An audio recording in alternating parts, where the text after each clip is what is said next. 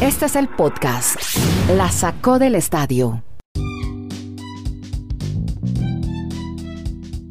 Estamos en el episodio 303, ya estamos comenzando otro fin de semana, el último de este mes de agosto en medio de la pandemia mundial, hablando de deportes 20 minutos, transmitiendo streaming desde Chile, Colombia y Estados Unidos con Kenneth Garay, Dani Marulanda, quien les habla Andrés Nieto Molina, hoy hablando la previa al Tour de Francia que comienza mañana en Niza, estaremos también hablando del homenaje de los Marlins en la Major League Baseball, una investigación a un dueño de un equipo de fútbol, de fútbol soccer en Estados Unidos, en la NFL, también los equipos se pronuncian a la justicia social, la NBA, un jugador sale de la burbuja, ya les contamos quién es y por qué. Y también tenemos una historia bien interesante con unas camisetas que diseñaron para las jugadoras de baloncesto de la WNBA. Vamos a empezar saludando a Kennedy a Dani. Hola muchachos, ¿cómo les va? Y empecemos hablando del Tour de Francia que comienza mañana, hombre, Kenny Garay. Comienza la gran bucle, así le dicen, eh, en un país cuya curva de contagios por COVID está creciendo. Así que entonces se van a tomar muchas medidas eh, Kenny Garay, ¿cómo anda en Bristol? ¿Cómo está? Y usted estará pendiente entonces de, del Tour de Francia, ¿no? Hombre, siempre lo estoy. Eh, ojo, yo fui de los que crecí. Lo que pasa es que últimamente, en los últimos años, no ha sido lo que he cubierto, ni, ni me he informado, ni empapado como me debería haber empapado. Pero como aficionado, yo fui uno de los que más celebré el eh, triunfo de Egan Bernal. Mire, va a ser un, un tour diferente porque usted que está preocupado por el público, no va a haber contacto entre el público y los corredores, no va a haber selfies, no va a haber autógrafos, todo el mundo tiene que usar mascarilla, algo diferente a lo que pasó ayer en los jardines de la Casa Blanca, que no tenía nadie mascarilla, habían mil personas. Habrá toneladas de gel, 60 puntos de distribución de gel, ya vamos a hablar de lo deportivo con Dani, y 5 mil aficionados limitados, controlados por brigadas sanitarias. Qué tour tan raro, ¿no? A todos los ciclistas se les va a hacer cuatro pruebas antes del arranque de la carrera y en la jornada de descanso. Y ojo a esto, el equipo que tenga dos miembros de en positivo quedarán fuera del Tour de Francia. Y es que la noticia hoy es con el Loto Saudal, el equipo de Caleb Ewan, que ya dos, dos miembros del equipo han dado positivo. No es que van a sacar al equipo, están dudando sobre la normativa porque dicen o miembros o ciclistas. Entonces están en esa duda. Hola Dani, usted que cuénteme más cosas del Tour de Francia, lo que tenga, y aquí lo vamos a complementando para hablar un poco de cómo será el recorrido, las etapas y quiénes son los favoritos. Dani Marulanda en Colombia, donde se vive una gran fiesta con el Tour de Francia a partir de mañana. ¿Qué tal Andrés? Saludos para Kenneth, hombre. Y usted recordando esas situaciones de los 80, me imagino que pasaron, todas esas viejeras con las que aprende uno tanto. Siempre viajado, a los años, a la experiencia. Pero es que la situación. Vea, respete Marulanda, vea, mira para acá. Respete estas canas y estas arrugas, venga. Pero, pero, es que por eso, como el, el, ciclismo ha sido realmente el deporte más llamativo de, nuestro país en cuanto a resultados y logros, ustedes verán que en casi todas las carreras por lo menos aparece un ciclista de este país. Pero yo voy a ese tema ahora actual y más millennial. Muy bien todo lo que abrieron ese camino en, la, en esas generaciones de los 80, pero actualmente es que tenemos tres ciclistas que ya han hecho podium del Tour. Obviamente todos saben el, título de Egan, pero hay que recordar que, por ejemplo, Rigobert Urán ya fue segundo de un tour, que eh, este otro ciclista colombiano, Superman López no, porque va a ser el, debutante. Pero el otro capo de escuadra que tenemos es Nairo Quintana, que también ha hecho podium de, eso Oiga, eso es inédito, ¿no, Marulanda? ¿Cuatro campos de escuadra colombiano? Sí, eso ha generado que la expectativa sea al máximo para esta edición 2020 del Tour de Francia.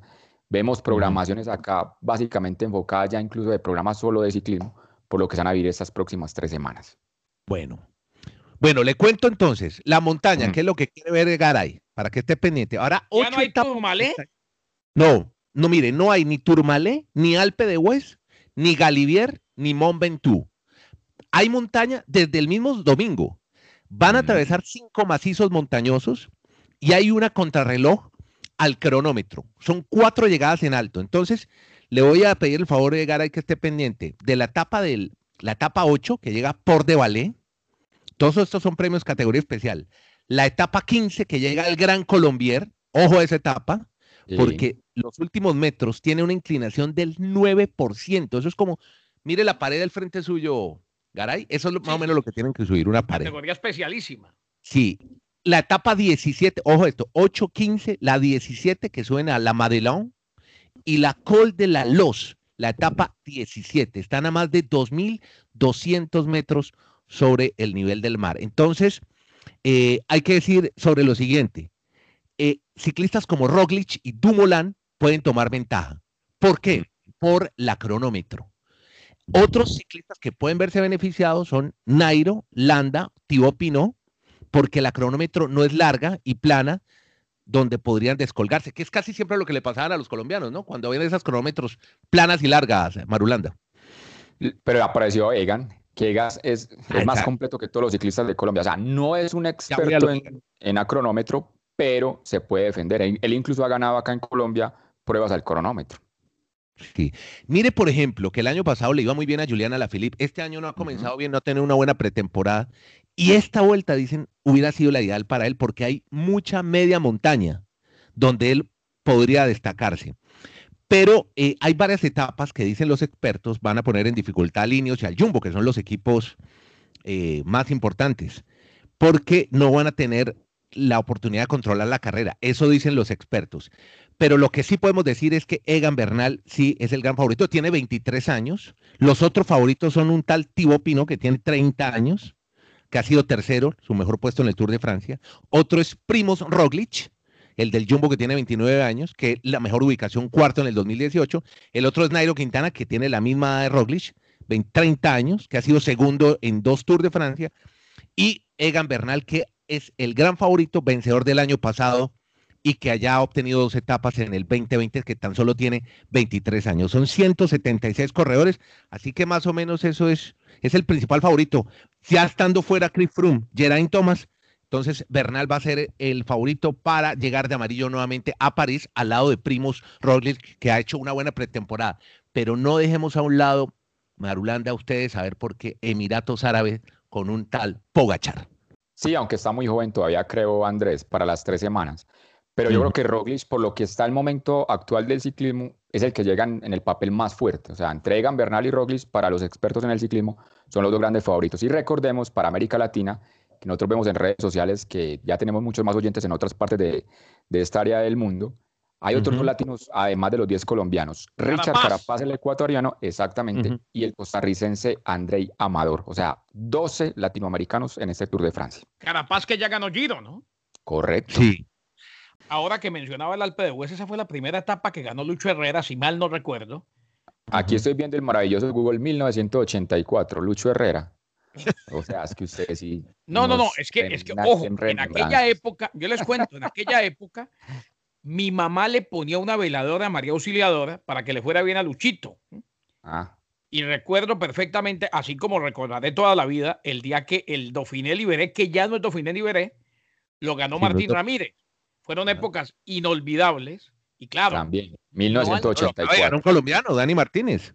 1984. ojo, no al nivel de lo, como bien decía Marulanda, de lo que se está viendo hoy, que son capos de equipo, son eh, capos de escuadra, en fin. Pero ya teníamos un protagonismo y, ya, por ejemplo, recuerdo cuando Lucho Herrera fue el eh, se ganó además de que ganó la Vuelta a España cuando se empezó a ganar la camiseta de Pepa Rojas, que lo acreditaba como el rey de la montaña. Ahora, una, una rapidita y por ahí estoy tirando a quemarropa. De todas las etapas que me recomendó Nieto, ¿la etapa reina cuál es este año? a ver, no. El Gran Colombia, ¿o cuál le parece? A ver, a, ver, puede ser, yo diría, es que hay una que es, a ver, eh, no, es que son tres muy fuertes. La 8, la 15, la 10, la de Madelán es muy fuerte también, de la Colombier. Usted me, habló del Gran Colombier y me habló de, una subida tipo pared. Esa está ni mandada a hacer. Sí, yo es que hay una. Eh, pero mira, le tengo un dato porque hay una que es cortica y tiene, esta puede ser la etapa 17, que son 170 kilómetros, la que llega a Meribel, de Grenoble a Meribel. Esa es una etapa muy dura porque tiene dos picos. Hay otra que tiene tres montañas. La que sí, la que llega al Gran Colombier, el 13 de septiembre, amigo prepárese ese día. Son 174 kilómetros y al otro día es descanso. Entonces, claro. Bueno, mire, un detalle, dos detalles ya para terminar. Van a llevar un laboratorio móvil que va a hacer análisis permanente del COVID, de la célula del COVID, y, el resultado está en dos horas. Y la otra, la prensa. Hombre, lo lamento por nuestros amigos, por los Carlos Julio, por los Piolín que siempre se le abalanzaban a los ciclistas llegando a meta y los tipos ni podían respirar para dar una declaración. Al bate Dani Marunat, Andrés Nieto en la lomita. Presenta la boca. Lanza. Patazo profundo, elevado, por el jardín izquierdo. Y si te va atrás te vas. Cuadrangular el batazo, chao preciosa. La sacó del parque Marulanda. Honrón solitario se pone juego 1 a 0 en la parte alta del primer inning, todavía sin out. Vámonos con los americanos, que hay muchas cosas, hay unas historias buenísimas que tiene Marulanda. Una en béisbol, que quiero que nos la cuente ya, del homenaje ayer. El Marulo ayer se metió. ¿Qué, ¿Doble header fue los Marlins ayer? No, ah, no, porque ayer no había, ayer no jugaron, ¿no? Pero ayer una historia muy linda con el equipo de los Marlins y su homenaje a la justicia social, Dani. Así es, Andrés. De todas estas protestas, creo que la más llamativa fue la, la, que planearon los jugadores de los Marlins y los Mets, y sobre todo el capitán de los Marlins, que es el venezolano Miguel Rojas, más conocido como Miggy Rojas, que fue el que ideó, de, convenciendo a los demás jugadores de salir al campo de juego, pero no iban a, obviamente, a tener la, la actividad del partido, y permanecer durante 42 segundos en un silencio absoluto, levantando simplemente la gorra para saludar a los jugadores rivales. Todos se hicieron en hileras al frente de sus dogouts y apenas terminaron los 42 segundos, volvieron a ingresar al dugout y obviamente no hubo partido. El significado es que el número 42, mi estimado Kenneth, se nos amplía, fue con el que jugó Jackie Robinson, que ha sido el gran ídolo y el precursor de, la llegada de la comunidad afroamericana al béisbol. Es más, hoy es el día, tengo entendido, Garay, que se hacen los homenajes póstumos y que todos los años se hacen en grandes ligas a Jackie Robinson. Hoy es el día de, de Jackie Robinson que debuta con los Brooklyn Dodgers en el béisbol de grandes ligas. Y precisamente como dice Marulo, hay un antes y un después de Jackie Robinson, el hombre que le abrió la puerta a los afroamericanos. Antes de eso había ligas negras. Uh -huh. Hubo ligas negras por mucho tiempo. Inclusive el museo en Kansas City está el Museo de las Ligas Negras. En esas ligas negras llegaron a jugar varios peloteros cubanos, dominicanos, boricuas y demás. Luego vino la apertura y no se necesitaron más las ligas negras, gracias a Dios, y tenemos todo este talento afroamericano en el béisbol de grandes ligas. Jackie Robinson, hoy es el día de Jackie, y qué buen gesto el de los Marlins y los Mets, qué buena la idea de los 42 segundos y el homenaje a Jackie Robinson. En esos 42 segundos, cuando ya van a terminar, uno de los jugadores va con la camiseta Black Lives Matter, obviamente de color negro, y la extiende en el home, en el plato, como diciendo, aquí un mensaje mucho más fuerte de apoyo a toda esta injusticia social en los Estados Unidos. Bueno, ayer eh, justamente estamos hablando del deporte que está cambiando un país. Es que estamos viviendo un momento muy especial y lo podemos contar en este podcast. Esto queda para la memoria. Y ayer justamente estamos hablando del boicot de varios equipos de baloncesto, empezando por los Bucks, unas reuniones, estuvo a punto de suspenderse los playoffs de la NBA. ¿Cómo, ¿Cómo ha terminado esto y si van a volver a jugar, Kenny? Sí, claro que van a volver a jugar. Vuelven los playoffs. Eh, lo bueno, lo positivo de esta protesta es que se han unido en el béisbol, se han unido en la MLS, en la WNBA, claro que se iban a unir, porque las dos son de la NBA. Eh, en fin, y se han unido varios. A propósito, Andrés, usted hablaba de, ¿cómo se llama la tenista? Naomi Osaka. Naomi Osaka. Naomi. Naomi Osaka ya dijo que reflexionó mm. y que va a jugar. O sea, Hoy, claro. oh. partido de semis. O sea, sí. se, trata, se trata de que hubo varios que reflexionaron y se dieron cuenta que quizás lo ideal sí, hay que protestar y hay que hacerse sentir, pero se desvirtúa todo cuando ya se acaba una temporada. Eh, convencieron a LeBron James, es lo más destacado de la reunión. ¿Se acuerdan que les contamos que LeBron James ya había salido de la reunión porque no estaban sí. de acuerdo con él, que tanto Lakers como Clippers querían que se acabara la temporada, los demás equipos no? Eh, lo convencieron, LeBron está convencido de que hay que jugar y dicen que la voz del raciocinio en la reunión fue Michael Jordan.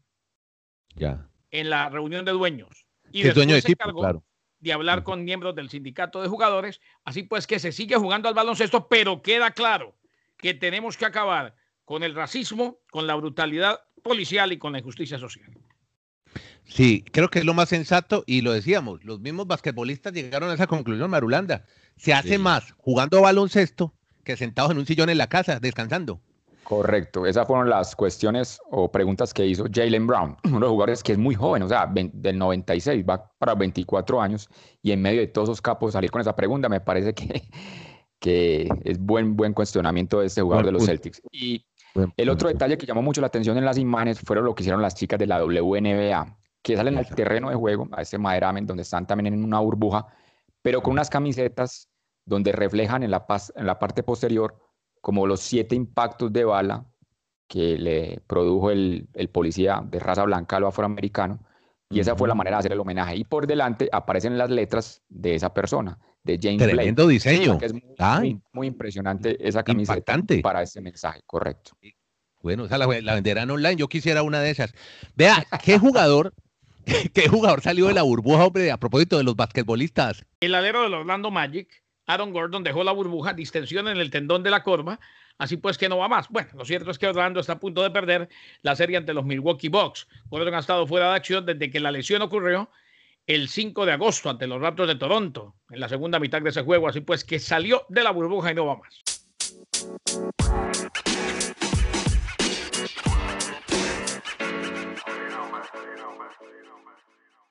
Y esta, la gente, ya no estamos hablando de COVID, se dieron cuenta, sino pura justicia social. La NFL también hace su pronunciamiento, Garay. Claro, la NFL, eh, no solamente la NFL que en su momento, pues vio como equipos como los Detroit Lions cancelaron práctica, sino que decidieron, en vez de practicar, hablar, tocar el tema, múltiples equipos de la NFL utilizaron redes sociales, conferencias de prensa y fijaron su postura respecto a los más recientes acontecimientos en el tema de Jacob Blake. Los Detroit Lions, el primer equipo en montar una protesta formal, habían cancelado la práctica, la práctica el día martes y varios equipos lo hicieron el día de ayer.